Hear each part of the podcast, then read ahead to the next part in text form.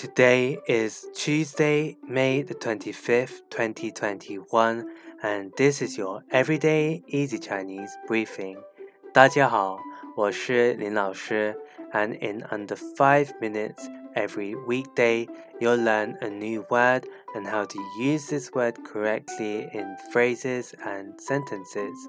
Today's word of the day is dong. Dong which is a verb that means to move. Let's practice by making different words and phrases with dong. The first is 感动,感动, which means to move, but emotionally. Let's look at each character of this word. 感 means to feel and 动 means to move. A way of using it in a sentence is 他的故事感动了我。 他的故事感动了我。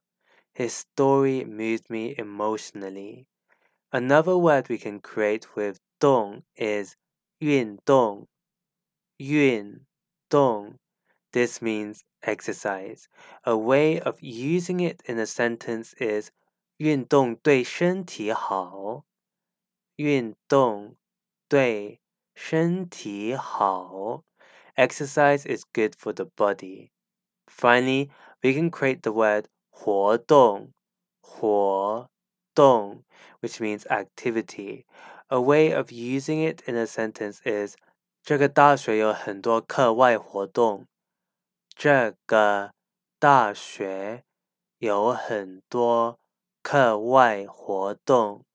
This college has a lot of extracurricular activities.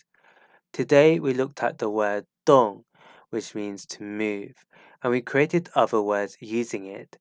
These are gan dong, to move emotionally, yun dong, to exercise, and huo dong, activity. To see this podcast transcript, please head over to the forum section of our website www everydayeasychinese.com where you can find even more free Chinese language resources to help you level up your Chinese language skills. See you again soon for more practice.